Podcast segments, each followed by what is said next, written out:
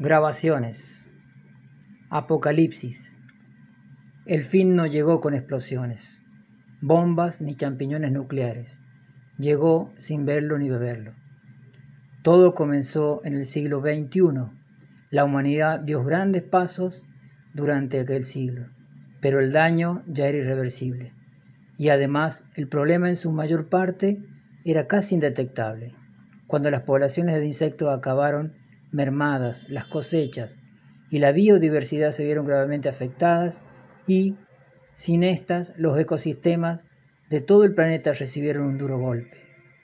Cuando por fin habíamos conseguido reducir las emisiones de dióxido de carbono, apenas quedaban árboles para absorber el exceso restante. El resultado de todo esto fueron veranos más cálidos, inviernos gélidos como nunca antes se había visto. Miles de especies se extinguían a diario y mientras nosotros discutíamos sobre las posibles causas y soluciones, las hostilidades iban en aumento. Antiguos aliados se convirtieron en enemigos viscerales. Las naciones acababan divididas.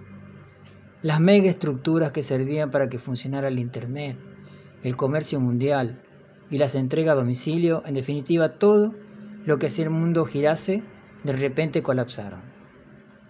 El hombre, las enfermedades y la guerra hicieron del siglo XXII fuera incluso más sangriento que el siglo XX. Sin embargo, a la humanidad siempre se le dio bien adaptarse. Cuando el sol quemaba la tierra, inventamos los reguladores térmicos. Cuando las cosechas no daban ningún fruto, inventamos las mesas de cultivo.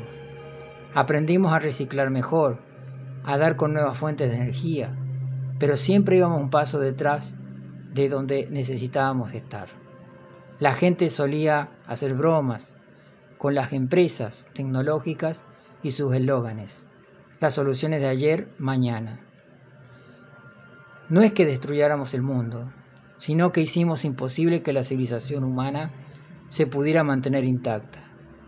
Muchos lugares acabaron sumidos en tiranías feudales, sufrieron hambrunas por la mala gestión o simplemente se volvieron inhabitadas a medida que el clima iba cambiando.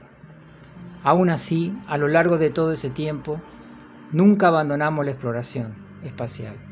Mucha gente se quejó de que era un derroche de recursos imprescindibles que no paraba de aumentar, de que el dinero y los esfuerzos debían destinarse a resolver el problema de verdad.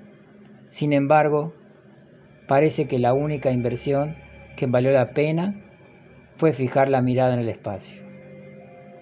Fin de la entrada.